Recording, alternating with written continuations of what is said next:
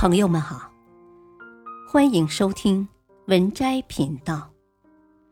本期分享的文章是《蛤蟆先生去看心理医生》。你的嘴里藏着你一生的运气。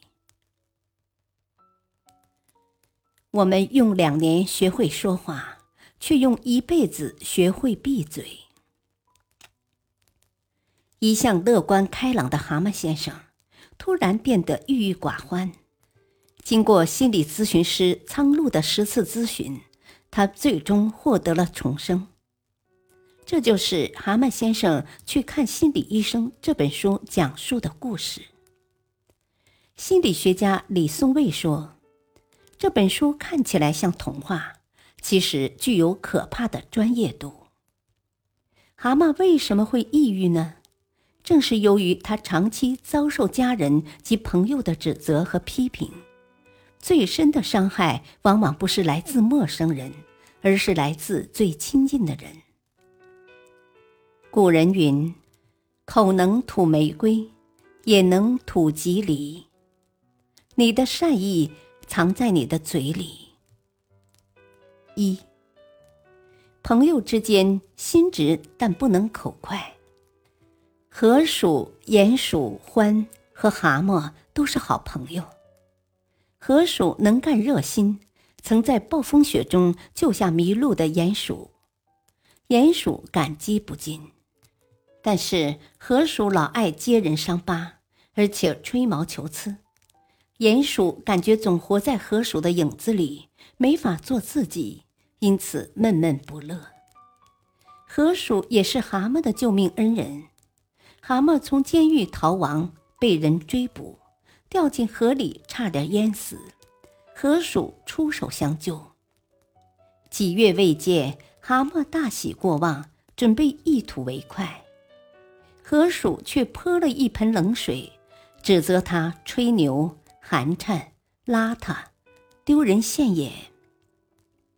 好不容易讲了自己的历险记，河鼠又是当头一棒。你没看见你都变成一个十足的混蛋了吗？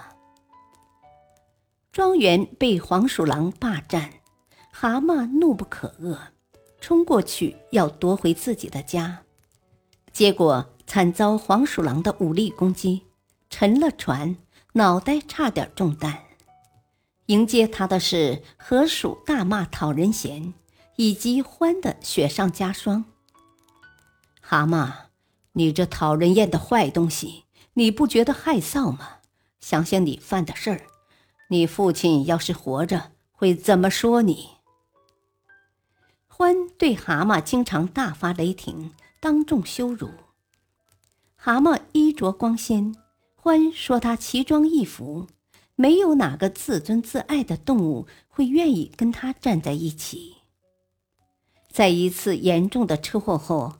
蛤蟆正伤心难过，欢带着好友过来，劈头盖脸的道德谴责。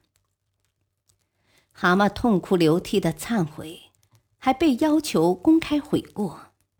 几位好友的善意毋庸置疑，他们帮蛤蟆抢回庄园，督促他去做心理咨询，而且欢帮他付费。他们陪伴他，安慰他。但是心直口快，却像一把锋利的刀，一次次切割蛤蟆的心。涂磊曾说：“如果你的直伤害到别人，你的直有时候也就不直了。”鲁迅曾讲过一个故事：一家人生了一个男孩，满月时喜滋滋的抱给客人看，想讨一点彩头。大家都说。这孩子将来要升官发财等，有人却说这孩子将来要死，因此招来一顿痛打。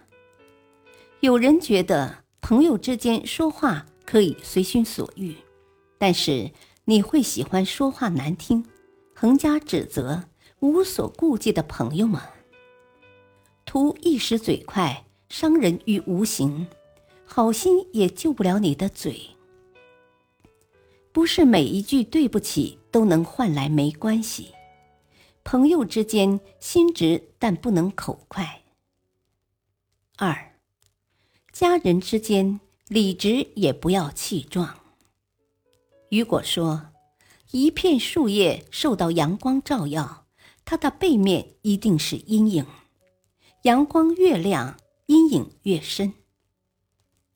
蛤蟆就是成长在家人成功的阴影下，永远达不到父母的高要求。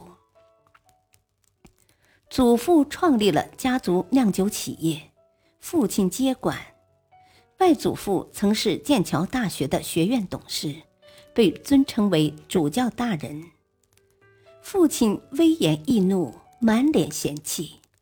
他常常用冰冷的声音说：“回你的房间去，没想好怎么道歉，不准下楼。”母亲对丈夫唯命是从，很少关爱蛤蟆，却始终把蛤蟆当小宝宝，让他感到难堪。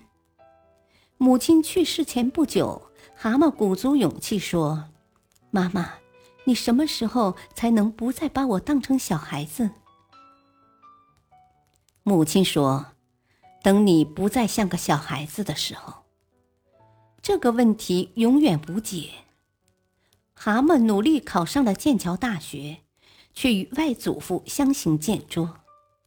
蛤蟆不愿接管酿酒厂，父亲大骂他是废物。直到父亲心脏病猝死。蛤蟆被迫放弃爱好，接管蛤蟆庄园，但是他不快乐，他的梦想和努力始终不被家人看见，他的情绪和感受始终不被家人重视。吉米说：“小孩宁愿被仙人掌刺伤，也不愿意听见大人对他的冷嘲热讽。”国内有个教育短片。语言能造成多大的伤害？六名少年犯的故事催人泪下。感谢收听，下期播讲二，敬请收听，再会。